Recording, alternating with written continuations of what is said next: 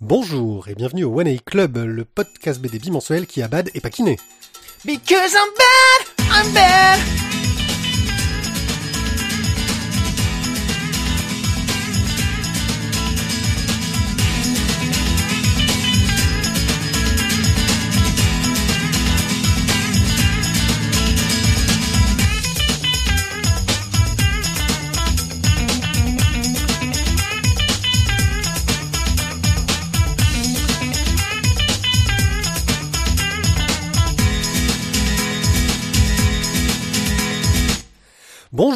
Bonsoir, euh, bonne matinée, bon petit déjeuner, bon ce que vous voulez car cela dépend de ce que vous êtes en train de faire à l'heure actuelle. Ça dépend du décalage horaire avec les States. Le gars qui vient de refaire la même blague parce qu'en fait on a réenregistré comme on le fait souvent Et- quand et il y enfin, avait- et pour une fois c'était pas la faute de Thio. Et il y avait moins de pêche, hein. franchement, Ouais, ouais. c'était... Ouais, c'est la deuxième fois. Ah, qu'est-ce que c'était bien. La première fois c'est toujours La première mieux. fois, c'est toujours mieux. Voilà, donc le gars qui, qui pense tout ça et qui vous, vous a pas trop tué les oreilles pour le coup, parce que pour le coup, on a bien réglé les micros. c'est mieux. Euh, Mais pour le coup, quoi. Pour le coup, Pour le c'est coup. Tizak, euh, qui- Salut, qui, est pour le quand coup, même moi. méchant parce qu'on a réussi à trouver des BD qu'il a lus euh, pour, pour cet épisode, mais pas beaucoup. Et là, on frôle les miracles. À ses côtés, nous avons Thio. C'est moi. Voilà, Thio Ouais. qui, est la méga patate, qui est à la pêche et qui va vous faire des Yes. chroniques de la mort. Patatman. Alors, euh, je voulais d'abord vous parler, euh, vous remercier un peu tous euh, pour euh, nous avoir écoutés sur toutes nos émissions bizarres et spéciales qui sont arrivées jusqu'ici. Il y en aura d'autres, il y en a je te d'autres de prévus. Quand, quand tu fais des gestes avec tes mains, sache que c'est une émission de radio, ça ne sert à rien. Oui, mais c'est pour moi, ça me donne du soutien, je me sens Ah, beaucoup voilà, plus à l'aise, Ah, tu c'est- comprends. C'est- pour mon image intérieure. Ah oui, d'accord. Voilà. Pensez à mon image intérieure qui bouge les mains quand je parle. Non, non, je ne te, je t'imagine pas de l'intérieur, Pierrick. D'accord. Imagine-moi de l'extérieur avec les mains qui bougent quand je Non parle. plus, Pierrick. Pourtant, tu n'as pas besoin d'imaginer. tu n'as qu'à me regarder. Donc, pour vous parler de toutes ces fantastiques émissions que nous allons faire, nous en avons encore plein d'autres. Nous avons un programme chargé que je vous redonnerai en fin d'émission pour que vous sachiez à peu près ce qui vous attend dans les semaines à venir. On a eu une petite période où on était hebdomadaire.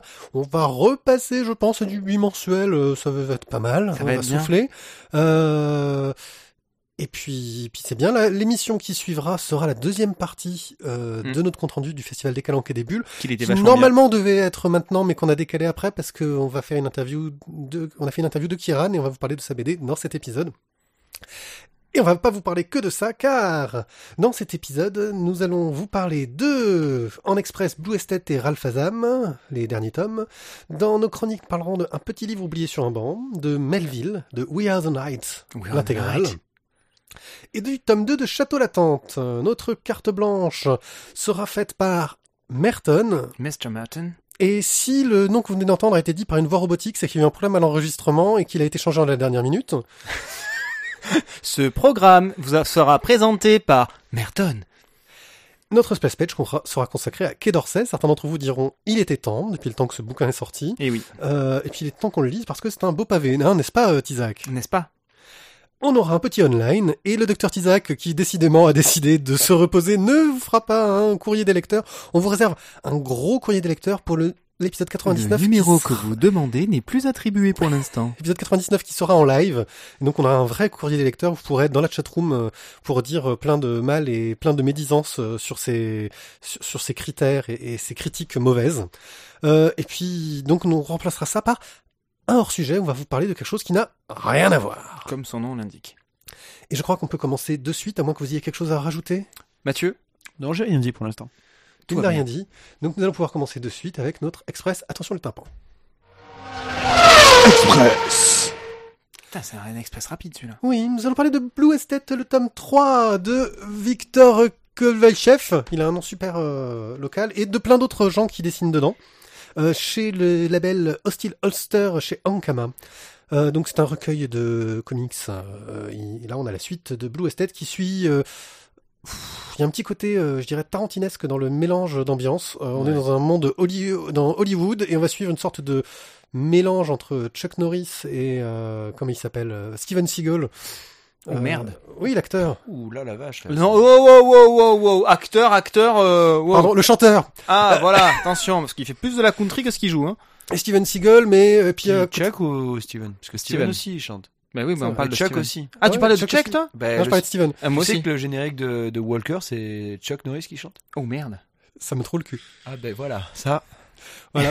Et bah puisque tu fais le malin, résume-moi un peu ce tome. That's Alors, what donc, ranger. euh, Chuck Norris, alors en fait, c'est donc un, un ranger du Texas. Et euh, On est dans un express, est- faudrait qu'on aille vite et qu'on parle de la BD que t'as dans la main. Ah, pas Chuck. Ah, ok. ok. Ah, pardon. Non, mais je pensais qu'il moi, j'ai j'ai pas vu Blue Estate euh, avec Chuck Norris, mais euh, Alors, euh, on se rappelle, on a donc euh, notre ancienne star de film euh, d'action qui, euh, qui veut se débarrasser de sa femme, euh, qui a la fâcheuse habitude de de, de la faire suivre parce qu'il suppose qu'a priori elle se tape à notre mec, ce en quoi il a pas tout à fait tort. Euh, et là, on va se retrouver dans une partie du scénario où on va avoir euh, ben, tous les dégâts collatéraux des différentes actions qui se sont déroulées dans les premiers tomes, c'est-à-dire les personnes qu'on va retrouver dans des voitures, dans des coffres, précisément des voitures, euh, les cadavres, euh, l'argent qui a été piqué, qui va vouloir être récupéré par le propriétaire, mais sauf qu'en fait la personne qui l'a piqué, du coup, l'a déjà refilé à quelqu'un d'autre et va se faire but. Enfin voilà, c'est c'est assez Danse. dense au niveau du scénario, mais toujours sympa. Moi, ça, me- ça me plaît toujours autant. Moi, moi j'aime bien, euh, j'aime beaucoup, euh, les- il y a beaucoup de dessinateurs qui passent, mais euh, ça reste assez cohérent, c'est plutôt bien foutu. Euh, je trouve que ça reste assez brouillon et que euh, ça fait des recueils courts en fait. J'aurais préféré un gros trade où on a plus de tomes euh, et un petit résumé genre avant pour reprendre. Ouais, mais je pense qu'en Kama, ils ont besoin de thunes. C'est possible. Donc du coup, ils font, ils font, plusieurs petits pour euh, vu que ça se vend. Voilà, donc euh, Blue Estate, euh, c'est sympa. Euh, si vous avez su- euh, suivi, bah continuez, parce que ça vaut le coup. Ralph Azam, le tu tome peux virer 6. ta truc de- du machin. Ouais, alors le gars, il pose sa tablette sur la pile de bouquins et on arrive vraiment c'était pas. pas ma tablette. L'ennemi de mon ennemi. Alors en fait, il a croisé un castor, je crois, ou un canard, parce qu'en fait, il a une queue de castor. C'est C'est ça. un castor lumineux. Ouais. Ah, c'est ça, tu t'es fait sucer par un canard, donc. Radioactif. Un luminou. Donc, euh, l'ennemi de mon ennemi. Euh, le tome 6 de Ralph Azam. Donc, nous continuons à suivre euh, Ralph Azam, qui est... Oui, pour le moment, je suis le seul à l'avoir lu. Je vais te Euh, dire, celui-là, il est, il est vachement bien. Oh, il était trop Oh, bon. il celui-là était de bien, Tom. celui-là de oui, je suis Tom. le seul à l'avoir lu, mais je me suis dit, j'allais le placer. euh, Oui, je t'as raison, vas-y, régale-toi. Donc, euh, Ralph Azam qui euh, a eu toute l'histoire sur le gr- grand méchant Von, je sais plus comment, euh, et il veut essayer de se faire le, le roi. Bravo, ça c'est de la chronique. Ouais, Bravo. je sais. Et il veut essayer euh, d'avoir le roi, de se venger. Et comme d'hab, rien ne se passe comme prévu. Il se rend compte qu'il y a plein de reliques qu'il faut qu'il relie et que quand les reliques sont les unes avec les autres, elles ont des pouvoirs, euh, soit qui augmentent, soit qui s'annulent, etc. Euh, et par un gros concours de circonstances, il va être obligé de retourner dans la ville où il y a le roi, où il y a aussi son père et sa sœur. Euh, et, et ça va partir en vrille. Et il va devoir s'allier au roi pour lutter contre le grand méchant Von, je sais plus comment. Oui, j'ai décidé qu'il allait s'appeler Von, Ah je sais plus comment. Euh, c'est toujours super sympa à lire. Moi, j'aime beaucoup le côté euh, bah, graphique. Puis là, au niveau des couleurs, j'adore. C'est c'est du bon heroic fantasy. On reconnaît le style de Lewis Trondheim, hein, vu que c'est lui l'auteur. Euh, on sent qu'il écrit ça un petit peu au, au fil de l'eau. Euh, D'ailleurs, de toute façon, la numérotation, il la continue. Euh, Ouais, après le 5, il a mis le 6. Oui, sauf que le tome... Au fil de l'eau, quoi. Oui, sauf que En le fait, tome- il connaît sa comptine numérique. Oh, son tome 6 euh, commence à la planche 239. Ah, Voilà. Il- pour lui, c'est vraiment une saga. Je pense qu'un jour, il y aura un intégral qui- de la mort. fait des coupes-coupes. Euh, c'est bon avancement dans l'histoire. On arrive à un final qui, pour le coup, a l'air plus d'être une fin d'épisode que sur les tomes précédents. Euh, franchement, donc je pense que les six premiers tomes euh, font vraiment une, une saga complète, Oui, une bonne, que une bonne la- la- première partie. Le 5 faisait pas du tout une fin, en fait. Voilà, euh, une bonne première partie. Moi, je prends un grand plaisir à la lire. C'est de l'heroic fantasy, pas prise de tête, mais avec plein de bonnes idées. Euh, Il y a de l'action, de l'aventure, de l'humour. Euh, franchement, c'est très très cool. Ouais, c'est un express bien expressé. C'est ça, Expresso. Bien expresso. Putain, fait les mêmes blagues pourries. en Putain, plus. les mêmes blagues pourries, merde.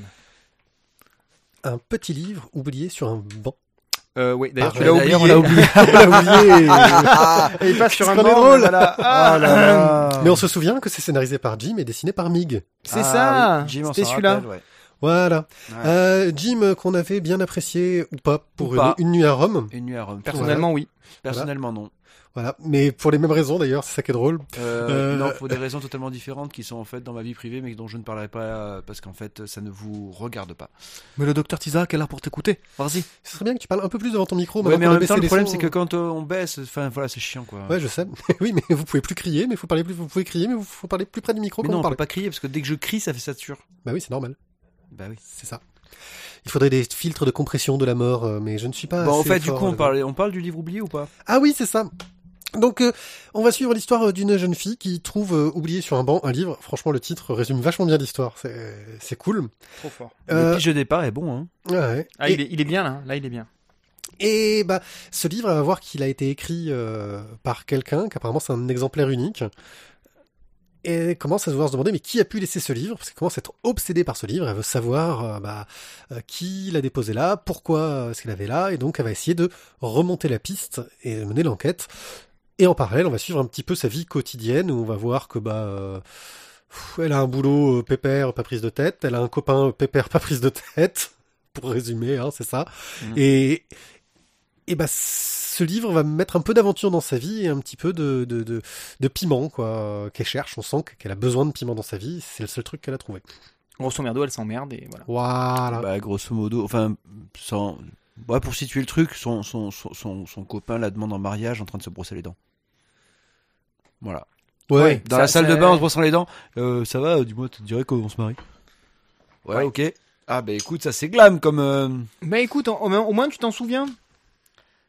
C'est tellement de la merde, oui, que tu t'en souviens. Hein là, ouais. Ça, voilà. Mais je pense que tu peux aussi te souvenir de la claque que t'as pris dans la gueule. euh. Là, je, si on a un Bah, public, c'est pour ça que tu t'en souviens. si on a un public féminin qui nous écoute, je pense qu'ils seront, qu'elles seront de mon avis.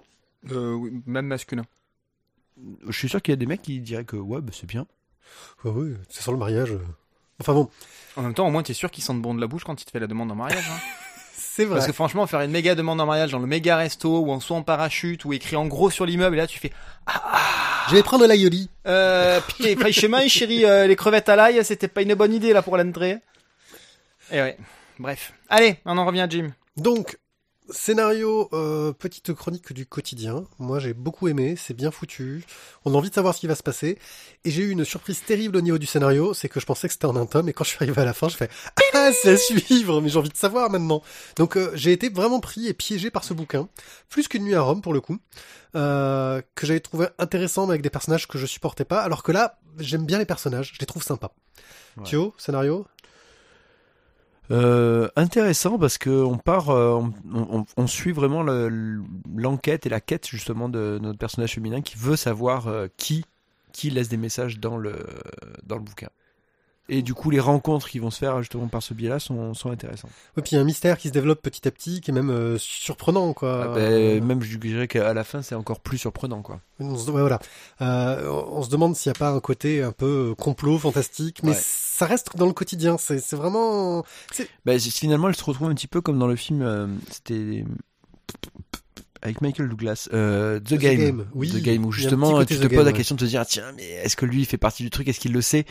Euh, Il m'observe, est-ce que c'est voilà. Ouais, par un peu en parano euh, derrière, parce qu'elle laisse le livre, elle relaisse le livre à un moment à un endroit, mais il revient. Enfin, euh, voilà. Donc très sympathique à ce niveau-là. Le dessin euh, de Mig, moi je l'ai trouvé euh, très expressif, très élégant. Euh, on suit vraiment les. J'aime beaucoup dire élégant. J'ai l'impression, je me répète beaucoup euh, sur Pour le sur coup, ouais. Pour le coup, ouais. Pour le coup. Pour le coup, c'est bon? Bah pour le coup, disons que tu te répètes vraiment, ouais. Ouais. Avec euh, l'élégance. C'est de l'élégance élégante. Pour je le coup, euh, c'est très élégant. Pour le Ouais, coup. Pour le coup. C'est vrai que je dis aussi beaucoup pour le coup. Pour le coup. pour le coup. Ah, pour le coup, t'as enfin compris. pour le coup. Et donc, euh, alors, c'est efficace. euh, Les visages sont expressifs, bien sympa. Un petit côté caricatural pour les accentuations qui vont bien. Euh, Ouais, avec un, c'est, ça reste quand même assez réaliste. Euh, moi, j'ai, j'ai pas été fan de la de mémoire, hein, parce que forcément, comme on a oublié les livres, euh, la couleur, elle m'a pas. J'ai trouvé ça un petit peu terne dans mes souvenirs. Maintenant, peut-être que je peux me tromper. Un peu terne. Ouais, c'est, peut-être. c'est, c'est chaud, c'est chaleureux, mais c'est vrai que bah, on est dans le Bah, quotidien. c'est- C'est, c'est- pas la ouais, peine d'en faire deux tonnes non plus. Ouais, Euh, mais ça, ça, ça, ça aurait peut-être mérité d'avoir un- peut-être un petit peu plus de pêche. Comme ta maintenant, voix. peut-être que c'était. Non, mais là, je m'entends bien. En même temps, tu vois, je vois les trucs en face et ça, ça, ça, ça bouge. Euh, et donc, euh, je sais plus ce que j'allais dire parce que voilà, tu m'as coupé. Merci. Ça mériterait d'avoir un petit peu plus de pêche. Certains passages auraient peut-être mérité d'être un peu plus péchus. Au niveau des couleurs. Ok, c'est pour qui? Les lecteurs assidus. Les filles. Tu l'as pas lu Ben, Ah, c'est pour ça que je le dis. C'est sexiste, ça, comme Ouais, c'est très Ouais. sexiste, ouais. Bon, après, euh, qui veut le lire, mais voilà. Euh, ouais, non, les, les, les gens qui, qui sont curieux des livres, voilà. Euh, parce que c'est vrai que moi, ça m'a rappelé ce phénomène du book crossing qui avait été lancé à un moment. Je sais pas si ça se fait encore. Euh, c'est un site qui s'appelle Book Crossing, je crois, où en gros, les gens pouvaient laisser des livres qui leur avait plu ou pas, etc., avec une petite note dedans, un lien vers le site. Euh, et les gens, quand ils allaient sur le site, pouvaient dire, tiens, j'ai trouvé ce livre à tel endroit. Euh, et tu pouvais faire une sorte de, de chasse aux livres, et en allant sur le site, tu peux savoir qui a laissé des livres où euh, par chez toi, et souvent c'est planqué dans un endroit plus ou moins discret. Et je pense que c'est peut-être ça qui a inspiré euh, Jim au niveau du scénario. En tout cas, c'est peut-être une de ses inspirations. Oui, après, c'est aussi, il y a aussi le côté très japonais où on laisse les, les bouquins traîner dans les métros et où chacun peut le récupérer. Oui, enfin ça c'est plus les, oui, ces bouquins, c'est plutôt ça, c'est plus pour les grosses anthologies de manga qui font ça, il me semble. Donc voilà. Un petit livre oublié sur un banc de Jim et Mig, euh, c'est chez Grand Angle et c'est sympathique. Euh, Je suis curieux de savoir comment ça va finir. J'espère que ce sera à la hauteur de mes attentes.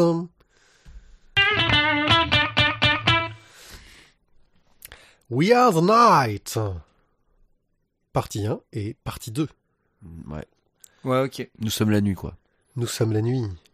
We Are the Night euh, par Kiran et Ozanam. Alors Ozanam, Ozanam, ah, Ozanam, c'est un scénariste qui est apparemment très prolifique, mais dont on n'avait rien lu jusqu'ici, parce que comme quoi on peut encore passer à côté. euh, Alors, on n'est pas passé à ça. côté, c'est qu'en fait, euh, quand vous écouterez euh, L'interview de Kieran. Oui, voilà, vous, vous, vous trouverez le moment en fait où on a tous les trois eu un grand moment de solitude en se disant la vache, en fait on est on est passé totalement à côté. C'est ça. Oui. Parce que le mec a je sais pas donc 50 balais quoi. à peu ouais, je près. sais pas, il y a des années de carrière. Enfin Enfin, voilà, il a, il a, carrière, il il a a fait des 30 ans de de- de carrière, il, a, scénario, il a euh. 40 000 albums et, et on l'a jamais lu. C'est ça. Donc euh, voilà, ouais, genre euh, on arrive avec nos questions à la con. Enfin bon, ça nous raconte euh, l'histoire de plein de personnages une Mm. nuit à Lyon.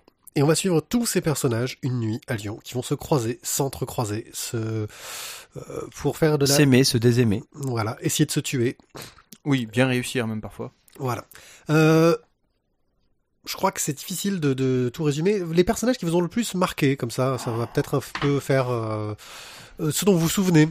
Il y a une jeune fille qui veut se suicider, sauter d'un pont. Euh, il y a un taxi euh, illégal. Il y a un mec euh, qui est persuadé que sa femme le trompe, alors il essaye de, il, il veut la piéger et Le- piéger sa voiture. Le pote du, du gars en question. Ouais, ouais, ouais. Le, qui, qui, qui balance des vannes euh, bien senties, euh, mais en même temps qu'il le suit. Voilà. On a une bande de jeunes qui veulent faire un braquage. C'est pas évident. Enfin voilà, c'est- c'est une BD qui est. Enfin, alors personnellement, j'ai pas tout à fait fini de la lire, donc je, je la piquerai tout à l'heure. Euh, puis je l'ai lu en grande partie dans le- pendant le festival. Ah oui, et, c'est vrai. Et oui. Et, et, et du coup, c'est, je, trouve ça euh, très compliqué au niveau du scénario d'arriver à imbriquer tous ces personnages avec euh, avec ce fil, ce fil conducteur où on passe. euh, c'est, je vais me faire engueuler par. euh, j'ai oublié le nom de, de l'auteur. euh, Kiran. non, pas Kieran. Ozanam. Non plus. Rika. Rika. Voilà, je vais me faire engueuler par Rika. Tarantinesque, allez hop, c'est cinéma. pas pas tarantinesque, mais je trouve justement qu'il y a, il y a cet aspect très cinéma euh, où on se sert de l'image pour basculer sur autre chose, et c'est l'image qui nous sert de, de fil conducteur pour passer d'une histoire à une autre, et pas euh, comme on peut souvent le Un rencontrer. peu comme dans euh, une BD, par exemple. ben, tu, tu as- Et, et fais pas ton mec qui, la, qui se la raconte parce que toi tu t'es fait moucher quand même. c'est hein. ça. Tu as raison, mais en même boucher temps, en posant une question de sou- quand même. hein. Souvent, ça, souvent, ça se fait parce que tu as un mouvement de caméra. Là, tu ne peux pas avoir de mouvement de caméra sur une image fixe. Donc, c'est le, le ce principe qu'on voit sou- souvent, je sais pas, mais en tout cas qu'on voit au cinéma, euh, qui nous emmène d'une histoire à une autre et toutes ces histoires s'entrecroisent. Euh, là, je trouve très fort d'avoir réussi à faire ça en BD. Euh, ça fonctionne très bien. On, on bascule très facilement d'une histoire à l'autre sans vraiment se, se perdre dans, dans, dans tout ce flot de personnages et d'histoires qui, qui, qui s'entrechoquent. Et ça fonctionne vraiment très très bien. Bah, c'est un récit choral complexe. Euh, on se demande en fait comment les personnages vont se croiser et où ça va nous mener. Euh, tout au long de cette nuit, hein, le, le premier tome nous fait la moitié de la nuit, le deuxième tome l'autre moitié.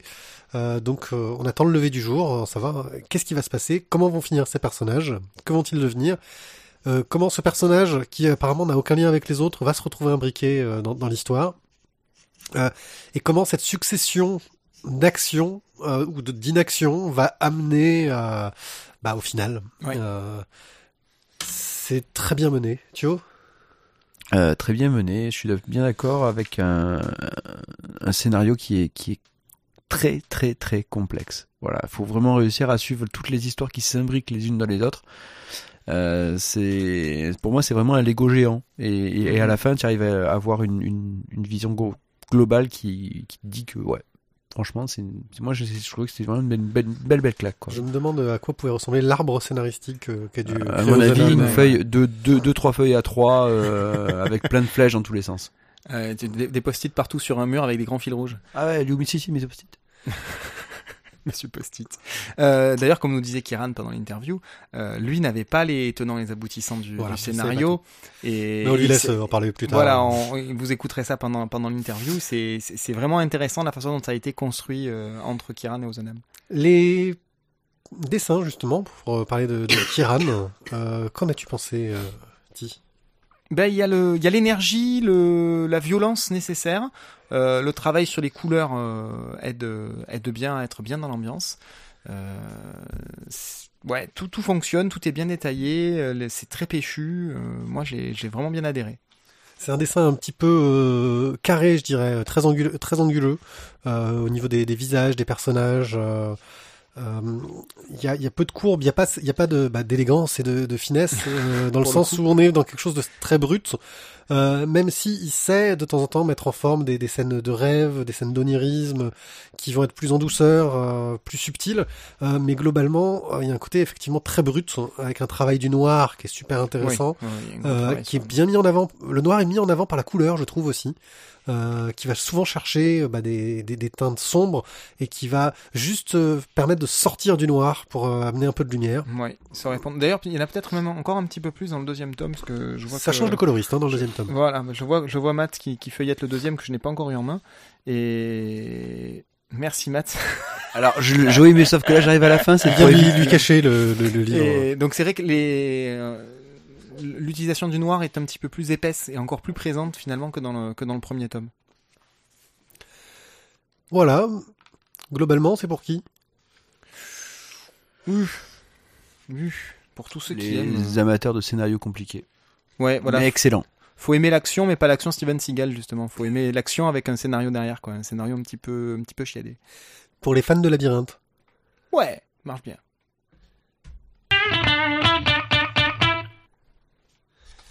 Nous poursuivons avec euh, Melville qu'on n'a pas. On poursuit avec Melville qu'on n'a pas. Oui, parce que on- on- il a été oublié. Lui aussi, mais pas sur un banc. Voilà. Melville nous raconte euh, l'histoire d'un D'un peintre. D'un peintre en bâtiment. d'un écrivain qui va s'incruster dans la ville de Melville parce qu'il s'emmerde et qui Non, mais le va pire, c'est un que- stop, stop, stop. Le La pire, ville- c'est que tu as raison. La ville de Melville, c'est parce qu'en fait, c'est la maison de son père et qui, dans laquelle il est venu habiter euh, maintenant. Parce qu'en gros, il a la panne hein, d'inspiration, le mec. Ouais, il ça fait un petit écrire. moment qu'il a, il a, il a eu un premier, euh, un premier roman qui a bien marché. Et il a beaucoup, beaucoup, beaucoup de mal à retrouver l'inspiration pour le deuxième. Et donc, ben, ce qu'il trouve de mieux à faire, c'est d'aller s'incruster là-bas. Et pour essayer de s'en sortir, malgré les engueulades avec sa femme, euh, qui essaie de lui dire que ça serait bien qu'il bouge un peu, il décide de- d'aller donner un coup de main pour faire peintre en bâtiment. Euh, ce Bah, que sa femme comprend pas trop, parce que Surtout, c'est écrire quand même. surtout, surtout aussi pour payer un petit peu les factures parce que ça, là, parce visiblement, fait, euh, ils vont être expropriés, quoi. C'est ça, ils vont être, ils sont, ils sont à deux doigts de se faire virer. Il ne répond plus à son éditeur. Il, il a pas payé une facture depuis 107 ans. Euh, sa femme, vraiment, euh, elle lui rappelle, elle le rappelle à l'ordre, mais pour autant, il en, il en fait pas plus. Et voilà, monsieur se laisse vivre à coup de, euh, je me lève à midi, j'ai mon petit train-train, je vais chercher mes bières. J'ai et, cherché euh, mes bières, ouais. Voilà, je rentre, à- je, je, je m'enfile mes bières, je rentre à la maison, je suis pas en état. Voilà, bref, euh, il se laisse totalement à l'abandon, quoi. Et donc, euh, en allant peindre, il rencontre donc une famille, hein, un frère et une sœur, Ouais. euh, forcément. Euh, et il va un peu s'incruster dans leur vie. un père et une mère. Oui, hein. c'est vrai. Non, mais un frère, il, il a un frère ou une sœur à côté. Ça aurait pas, un frère et un père, ça fait bizarre. Mais Et ça donc, fait- ça euh, fait une famille aussi. Oui, ça fait une famille aussi. Euh, mais il manque quelqu'un. Et donc, euh, avant que je m'enfonce totalement dans le néant de cette phrase qui ne veut rien dire, euh, bah, il va un peu s'incruster dans leur vie. Euh, il leur parle pas de du fait qu'il ait sa copine qui soit euh, chez lui. Il commence à faire sa vie de son côté. Il essaie de s'incruster avec eux. Il, il flash un peu sur la sur la jeune fille aussi. La jeune fille le drague euh, très ouvertement. Voilà. Euh, Ah bon? et on sent qu'il commence à Un aller peu un peu mieux. oui. On sent qu'il commence à aller un peu mieux en fait. C'est ça, Euh, il reprend goût à la vie. Mais euh, peut-être pas par le bon côté. Mais peut-être pas par le bon côté de la lorgnette en fait. C'est-à-dire que effectivement, euh, quand on lit l'histoire, il a sa femme à la maison, il ment euh, finalement au frère et à la sœur en disant qu'il est célibataire, qu'il a personne dans sa vie, et, il répond clairement aux attentes, aux avances de, de la sœur en question, qui est mignonne, charmante, euh, une, jeune- une jeune fille fraîche. Fraîche et pimpante. Voilà pour le oui. pitch de départ, mais bien sûr, quelque chose d'étrange va se passer, car tous ces personnages cachent un lourd secret. Et oui, il va peindre oui. la maison avec de la peinture à l'huile, alors qu'il aurait fallu qu'il utilise de l'acrylique. Euh, Bon Mathieu, hein Castorama, Leroy Merlin, tout ça t'attendront, mais pas maintenant. Voilà. Donc bref, Ce Samuel. podcast est sponsorisé par roi Merlin. pour voilà. réussir. Ok, ça c'est ok. C'est Euh, Castoche quand même. c'est Castoche. C'est. Castoche, c'est Castoche. Donc voilà, donc Samuel Beauclerc, qui est le nom de cet auteur, euh, on, on suit, euh, on suit ses, ses pérégrinations aussi bien psychologiques, sentimentales que physiques finalement, parce qu'il il sort un petit peu de sa léthargie. Avec quelques petits passages un petit peu euh, limite chamaniques. euh, Voilà. Sur, sur, sur des rêves un peu Mais bizarres. on va pas en dire plus de ce point de vue-là. Bon, votre avis, parce que là on a fait un pitch Bon, quand même qui a duré deux heures et on n'a rien dit sur ce qu'on pouvait en penser. Moi, Alors, Je me suis régalé. Voilà. toi, De bout en bout. Ah, parce me que tu l'as lu Je t'emmerde Non, parce que tu l'as pas coché comme quoi tu l'avais lu. Moi, je savais pas que tu l'avais lu. Mais si, je l'ai lu, Melville. Ah oui, tu l'as pas dit. Donc tu Ah l'as bon. lu. Donc vas-y, continue. Ben, je lu. Moi, donc moi, je me suis régalé aussi bien pour euh, l'histoire que que pour le dessin et les couleurs. Alors les couleurs sont très très chaudes. alors juste quand même pour signaler que c'est la seule colonne où c'est coché pour Thierry. Ah non, c'est We Are the Night que je pensais que t'avais pas lu. Pardon. mais ah, t'es couillon aussi. Mais euh, je l'ai presque fini. Voilà. Bref, donc on revient à Melville. Melville que lui j'ai fini. Euh, je me suis absolument régalé Qui, bout en qui bout. lui a plu. Oui, qui m'a beaucoup plu. Et, et d'ailleurs, c'est sur une suggestion de Piepier, hein, parce que Piepier, t'étais sûr que j'allais l'aimer celui-là. Oui, oui, j'étais sûr que t'allais aimer. Et je, et je confirme, j'ai adoré. Il y a un, un énorme, mais un énorme travail graphique. Euh, je, je- voilà, on a l'impression d'être sur des sur des esquisses au fusain ou euh, ou à, euh, au sanguine. Euh, parce qu'on est dans des teintes majoritairement très chaudes. C'est, c'est voilà, c'est splendide. C'est le, le scénario est génial. Et on aurait aimé avoir euh, l'auteur euh, Romain Renard euh, en, en interview pendant le festival. Malheureusement, il n'a pas pu venir parce Je qu'il crois a, qu'il a il gagné a, un prix. il a gagné, Il a avait un gagné un prix du côté de Berne ou je sais plus quoi. Le salaud. Voilà, donc euh, ben, en même On temps aurait c'est bien, donner un bien, prix. bien C'est mérité. Euh, ouais, 2,90€. Euh, bon, plus gros que ça quand même.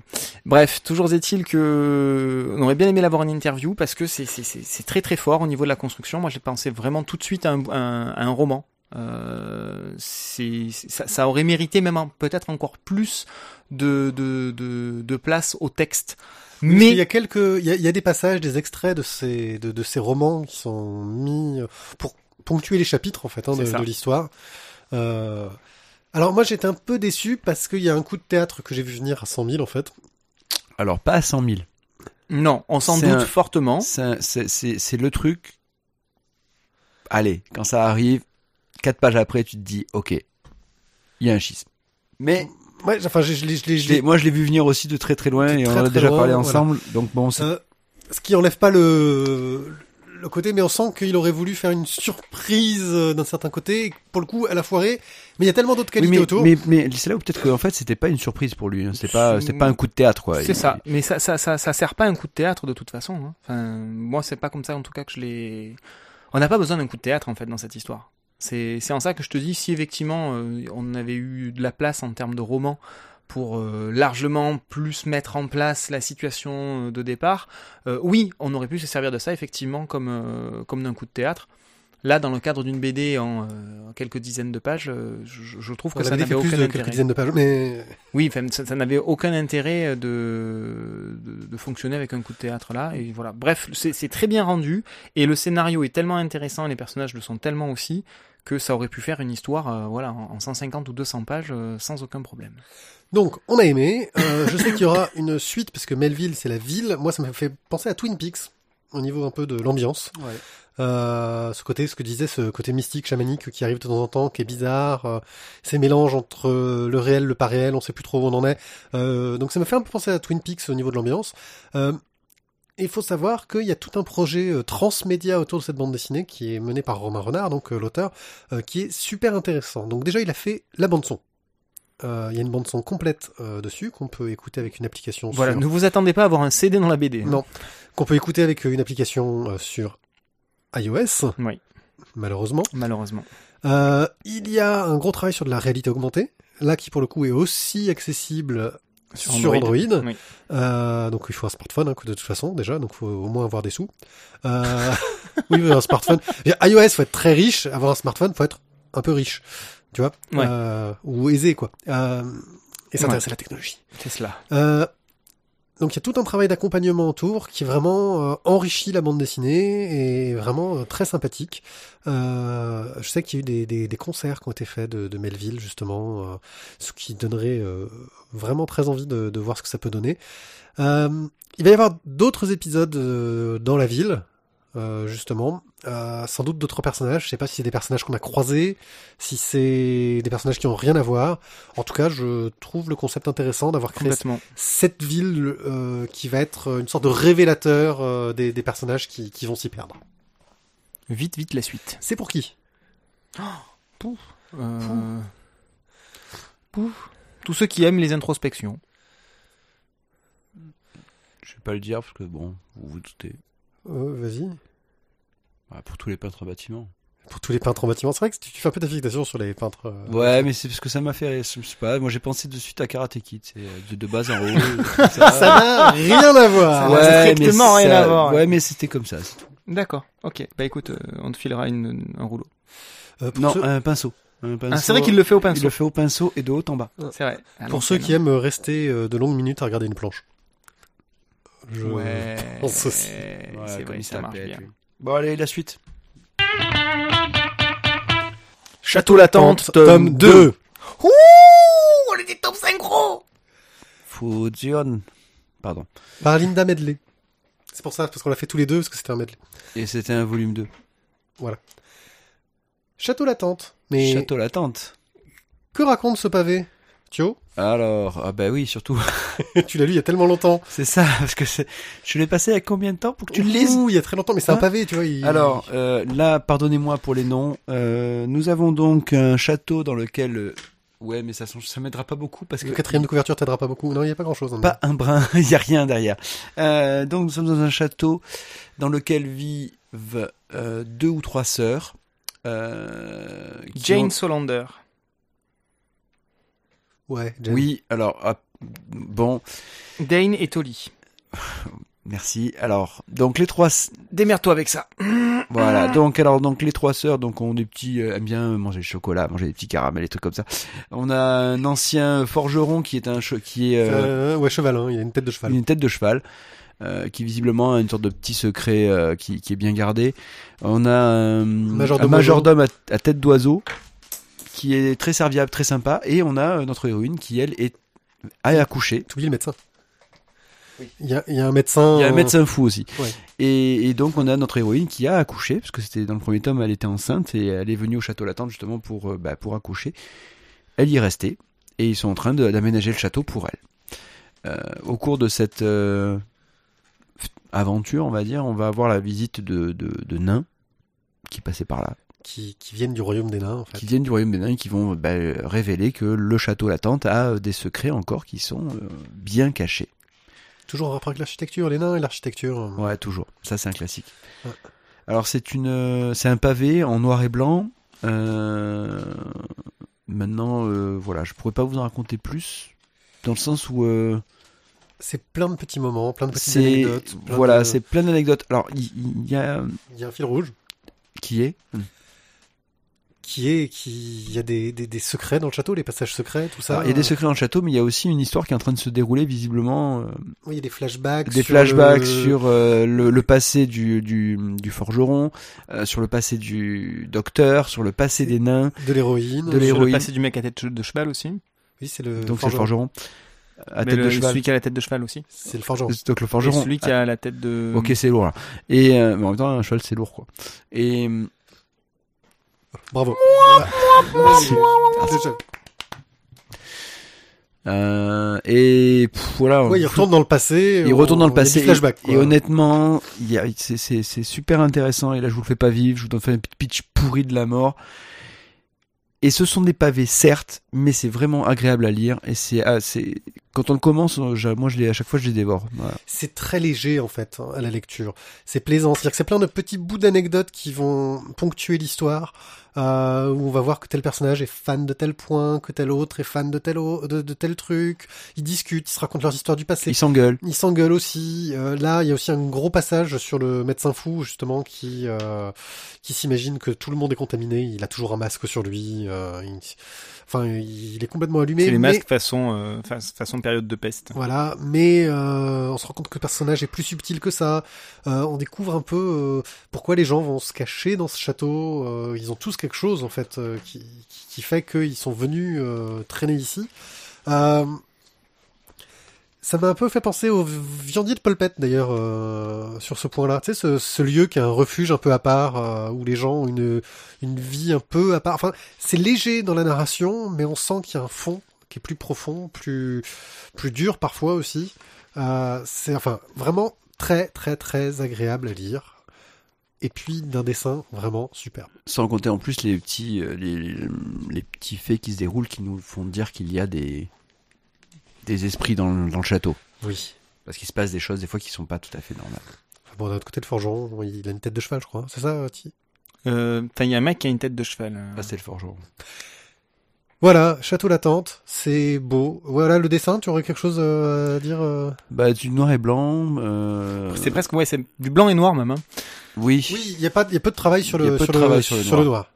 C'est vrai que c'est c'est plus. Il y a quelques planches quand même avec. Mais- euh, Ça tient aussi, je pense, du, de l'ambiance. On est dans quelque chose ça. qui, qui est léger. C'est ça. Ça pourrait être coloré, que ça, ça passerait très bien en fait. hein. Faudrait du pastel si ça devait Mais être bon, un coloré. pavé, euh, un pavé en couleur comme ça serait l'horreur euh, au niveau du prix, je pense. Oh, oui. Oui. Mais c'est très joli. C'est très bien.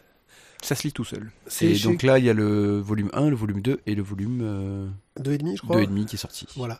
Euh, Qui est beaucoup plus petit que les deux premiers. Ouais, qui est beaucoup plus petit d'ailleurs. Tu l'as chopé le deux et demi euh Euh, bah pas encore, mon, mon banquier me dit encore non pour l'instant. Bon, D'accord, on verra. On ira négocier avec euh, ton banquier et un fusil à pompe. Euh, c'est chez quel éditeur? Oula Attention, c'est chez. Attention, c'est chez... C'est chez Linda Medley. Ah merde, non, ça là, c'est non, le non, nom de l'auteur. Rackham. Delcourt. Delcourt. Oh, c'est du Delcourt, j'aurais pas cru.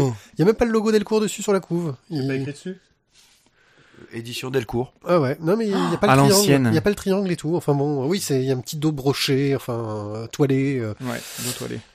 Voilà. Avec le petit marque-page en, en satin, gna gna gna. C'est pour qui Thio Mmh. Euh, ceux qui aiment la fantasy un peu décalée. Pour ceux qui veulent de l'heroic fantasy légère. Oui. Voilà. C'est pas de la hard fantasy, c'est de la light fantasy. Je vais rien dire. Il allait dire un truc, mais je sais pas, il a été coupé. Je sens que c'était un jeu de mots pourri, bidon, quelque chose d'odieux, qui allait nous mettre Euh, toute une communauté sur le dos. Non, ça se trouve c'était exceptionnel, mais voilà. Oh merde. On ne l'aura jamais. Carte blanche à Merton. Bonjour Merton. Bonjour, bonjour. Cela fait un moment que nous n'avions pas eu la joie d'entendre ta voix. Eh ben oui, et je suis super content d'être là. Très bien, surtout que tu vas nous parler de quelque chose de terrible, un événement qui va bouleverser toute l'histoire de la bande dessinée numérique, le Ah, ça- rachat de Comixology par Amazon. Eh oui, et alors le, le truc vraiment dramatique, c'est qu'on sait même pas combien ils ont mis sur la table euh, pour acheter Comixology. Et J'ai cherché absolument partout et ils veulent pas le dire. Ça, c'est un peu méchant. Ah tiens, c'est vrai ça. Je m'étais je m'étais pas posé la question et alors qu'on nous parle de milliards payés par Facebook euh, pour acheter euh, plein de technologies, là on ne sait pas combien a mis Amazon. On sait pas, mais à mon avis, ils ont dû quand même un peu mettre la main au portefeuille. Hein, quel serait l'intérêt de ne pas donner cette somme? Euh, ah ben non, mais là, enfin Amazon, ils font un très très gros coup, quoi, parce que c'est vrai qu'ils étaient pas du tout euh, sur tout ce qui est BD en ligne. Puis c'est vrai qu'Amazon, c'est le, bah, plus grand vendeur de bouquins euh, un peu partout, euh, un peu partout dans le monde. Euh, c'est eux qui ont développé du coup l'appli euh, Kindle, hein, qui permet de lire euh, pas mal euh, bah, tous les tous les bouquins sur à peu près n'importe quel support, euh, tablette, smartphone, machin. euh, Ça marche, ça marche plutôt pas mal. Donc, euh, bah, quand on s'appelle Amazon, qu'on a quelques milliards de côté et qu'on sait pas trop quoi en faire, aller du côté de la BD, ça semble un, ça semble ouais un truc complètement complètement logique quoi. Ra- rappelons un peu quelles sont les forces en présence. Donc Amazon, tu viens de le faire, hein, il n'y a pas de souci. Le plus grand vendeur à la base de livres et maintenant de tout, euh, voilà, euh, sur euh, Internet. Le groupe que j'aurais envie de dire bien fait pour la gueule tous les autres qui ont dit qu'ils allaient se manger les gueules quand ils ont débuté et voilà. Personne ne croyait en Amazon si je me souviens bien. Euh, et Comics. dans les années 90, donc euh, c'était un peu différent quoi. Oui, oui. Mais personne n'y croyait. Eh les, oui. les libraires se foutaient de la gueule d'Amazon. Tu te souviens? Bah, oui, oui, maintenant, euh, maintenant c'est plus vraiment la même danse. Ouais. Voilà. Euh, et Comixology en face, qui est un petit éditeur indé qui a lancé son application euh, de lectu- de- d'achat et de lecture de bande dessinée, donc de comics, avec une spécialité dans ce qu'ils appelaient lecture guidée. Donc en gros, ils proposaient principalement des bandes dessinées numérisées et un système de guidage de case en case, un peu automatisé pour lire la bande dessinée. Comixology est aussi, euh, c'est aussi fait connaître car comme ils ont été précurseurs sur leur technologie, euh, c'est eux qui ont fait des applications Marvel et DC à la base. Euh, DC s'est affranchi de Comixology quelques temps avant le rachat et peut-être qu'ils ont eu une bonne idée de le faire car Marvel a l'air de un peu râler sur les dernières décisions. Donc voilà les trucs. Qu'est-ce qui aurait pu motiver Amazon à racheter, on va dire entre guillemets, cet indé qui n'en était plus vraiment un parce qu'ils étaient un peu le leader sur le marché de la BD numérique? Ah bah non, non, non, c'était plus du tout un indépendant. Là, enfin, euh, on parle, enfin, quand on voit le catalogue, euh, il est méga impressionnant. euh, on parle de euh, en dizaines de millions hein, d'utilisateurs de l'appli euh, Comixology. Donc, non, non, là, on est dans Indé dans- dans le sens qu'il ne dépendait d'aucun gros. C'est ça. ce Non, ça voilà, ils sont complètement, oui, ils se sont montés tout seuls à la force de leur Google est bras. un indé à la base. Ouais, oui, oui, voilà, mais c'est plus vraiment le, même esprit. Mais, euh, mais en tout cas, euh, ils ont un catalogue de fous, ils ont une base euh, de membres qui est, qui est assez hallucinante, et surtout, ils ont, comme, comme tu le dis, ce, ce principe techno qui est la lecture guidée, qui permet d'avoir bah, sa BD, enfin, pour l'avoir testé, vraiment, c'est sympa, quoi. On navigue dans la bande dessinée, on va de case en case, on peut décider d'avoir tout d'un coup, euh, bah, la planche entière si on veut, ou alors vraiment se, se focus sur, sur les détails. Donc c'est vraiment très Moi, agréable. Je suis pas fan. Sur smartphone, c'est pas mal, mais globalement, le fait que ce soit de, fait pour des BD qui sont numérisés, je trouve pas ça fantastique. Bon, alors après, euh, après c'est vrai que, alors moi j'ai bien aimé, et c'est quand même le truc qui a fait que, que ça, enfin, je pense hein, que ça a marché euh, aux États-Unis. Et quand tu prends par rapport à ce que nous on peut avoir en France, tu vois, euh, du Isneo par exemple, où là on est vraiment sur du scan et c'est un peu plus, enfin, moi je trouve ça quand même beaucoup plus agréable à lire sur Comixo quoi. Mais bon après c'est voilà, chacun les goûts et les couleurs, tout ça. Mais en tout cas, ça permet surtout à Amazon de, foutre un pied sur le marché de la BD et ils arrivent avec, bah, avec déjà leur appli, leur nom, enfin des, des gens euh, à qui vendre le truc. Et, et à terme enfin bon moi je vois pas pourquoi ils garderaient Kindle d'un côté et Comixology euh, de l'autre. Ça pourrait faire une, euh, une, une super appli qui fait qui fait les deux directement quoi. Mais est-ce que c'est un marché si, int- si intéressant, le marché de la BD ah bah oui évidemment. Enfin c'est c'est un gros marché euh, mine de rien. Alors euh, quand quand on enfin au- au- déjà faut voir quelque chose hein. Comixology s'est lancé en France euh, vraiment euh, l'an dernier il y a- ils ont quelques éditeurs avec qui ils ont des des partenariats hein. donc euh, c'est euh, Delcourt c'est Glénat c'est Ankama euh, bon en France c'est pas encore le, le un poids lourd quoi dans, dans la BD franco-belge en tout cas ils sont Bon, encore faut dire de toute façon l'édition numérique, l'édition numérique euh, en France euh, est, en, Oui. est encore y pas terrible. Côté, et puis Comixology qui essaye de s'im- de s'implanter euh, de l'autre, et puis après des petits acteurs euh, de ci, de là, euh, qui essayent Oui, aussi mais en, de en termes de public, il n'y a pas grand chose, quoi. Euh, bah, ça prend doucement, mais après, c'est vrai que on dit en termes de public, c'est compliqué, hein, c'est toujours pareil. Est-ce que c'est parce que l'offre est pas encore géniale? Parce que, euh, on, on- d'après, d'après les études, il y a quand même beaucoup de BD qui est piraté. Donc, est-ce que c'est parce que l'offre est pas géniale? C'est possible aussi. C'est-à-dire que aujourd'hui, euh, Isneo, par exemple, bah, ça reste, euh, bah, c'est un peu du scan, c'est pas, voilà, il n'y a pas forcément de vraie plus-value au fait de le lire. Alors si, c'est cool parce que tu as toutes tes BD dans ta tablette et tu peux la lire tranquillement euh, dans, le métro, mais tu as du DRM de partout, enfin c'est pas forcément pratique quoi. C'est pas forcément pratique. Donc euh, il faudrait voir, je sais pas si c'est une question de public ou si c'est une question une question d'offre. En tout cas aux États-Unis, la question se pose moins vu que le format comics là-bas, c'est pas enfin, c'est pas du tout le format euh, BD euh, dont nous on a Oui, il est beaucoup plus la sur tablette, quoi. C'est beaucoup plus lisible sur tablette. Alors ça, c'est le format, je dirais, euh, euh, en termes de taille hein, du, du comics, euh, voilà, qui est à peu près d'une taille d'une tablette un peu, grande qu'on a maintenant. Et puis la deuxième chose, c'est en termes de nombre de pages. hein. C'est-à-dire que les comics, c'est des petits fascicules qui coûtent pas forcément grand-chose, euh, qui, est de la qui est de la lecture un peu rapide, euh, comme ça, qu'on lit entre deux trucs. Donc finalement, qu'on l'ait sur tablette ou qu'on l'ait qu'on l'ait en papier, finalement, c'est pas forcément, enfin, c'est pas comme en France où on tient quand même encore à ces BD papier. Donc du coup, on n'est pas sur même type de, on n'est pas sur le même type de lecteur. Et du coup, oui, il y a quand même un, marché euh, euh, du comics, euh, du, comics en, en tout cas du comics en ligne. De la BD, bah, ça l'avenir nous le dira parce que c'est en train de de, de, se lancer, hein, mais c'est encore c'est encore chevretant un peu partout. mais en tout cas, enfin, Comixology font, alors je sais plus, j'ai plus les chiffres en tête, mais ils ont quand même quelques millions, quelques millions de au, au chiffre d'affaires. Ça se passait plutôt bien pour eux, quoi. Ok. Les, conséquences de ce rachat, alors Amazon apparemment a annoncé que euh, pour le moment Comixology resterait assez indépendant, ce qui en soi est presque pas choquant d'avoir une application dédiée à la BD, donc une application spécialisée pour un type d'ouvrage. Euh, Est-ce que tu penses que ça va rester comme ça, que c'est un peu des paroles en l'air et qu'il va y avoir de gros changements? Ah bah, enfin, ça a déjà commencé, hein, des changements. Euh, ils ont déjà euh, supprimé euh, l'achat in-app, ce qu'on appelle in-app chez, chez Apple. C'est-à-dire que jusqu'à présent, donc en fait, Apple autorise les applications à ce qu'on achète directement dans, dans l'application à partir du moment où Apple évidemment prend sa commission sur sur ce truc-là. Hein, 30% faut quand même pas déconner. Hein, exactement. Il y a les 30 petits pourcents d'Apple et, euh, et, Amazon et Apple. Bon, ils sont pas forcément copains. C'est un peu des, des gros concurrents. Hein, euh, c'est bon, c'est ces grosses entreprises euh, qui se battent un peu pour la suprématie du net. Euh, et du coup, euh, et du coup, ils ont supprimé l'achat in-app, ce qui a quand même bien fait gueuler un peu partout sur les réseaux sociaux. Les gens ne sont pas forcément contents parce que c'était quand même pratique de pouvoir acheter directement comme ça. Alors bon, Donc là, on est obligé d'aller sur le site. On est obligé d'aller sur le site de Comixology pour faire un achat. Euh, ouais, ouais, en fait, voilà, bon bah tu, tu cliques et au lieu d'acheter directement, bon bah tu passes, tu passes par une, euh, par une, par une fenêtre web, quoi. Bon. Attention, question naïve. Oui, mais ces 30%, ils pourront en distribuer un peu aux auteurs. Apple? Ah non, tu veux dire ah non. Ceux qu'ils ont récupérés chez Comixology. Ah non, mais en fait eux, ils ont même pas le. Non mais alors c'est même pas la question. Comixology, eux, ils en ont rien à, secou... à secouer aujourd'hui des auteurs. Eux, ils passent des deals avec des éditeurs. Et c'est les éditeurs qui dealent ensuite avec les auteurs. Euh, en fait, le, seul qui pourrait dire euh, je donne plus d'argent à, l'auteur, c'est l'éditeur qui est au milieu.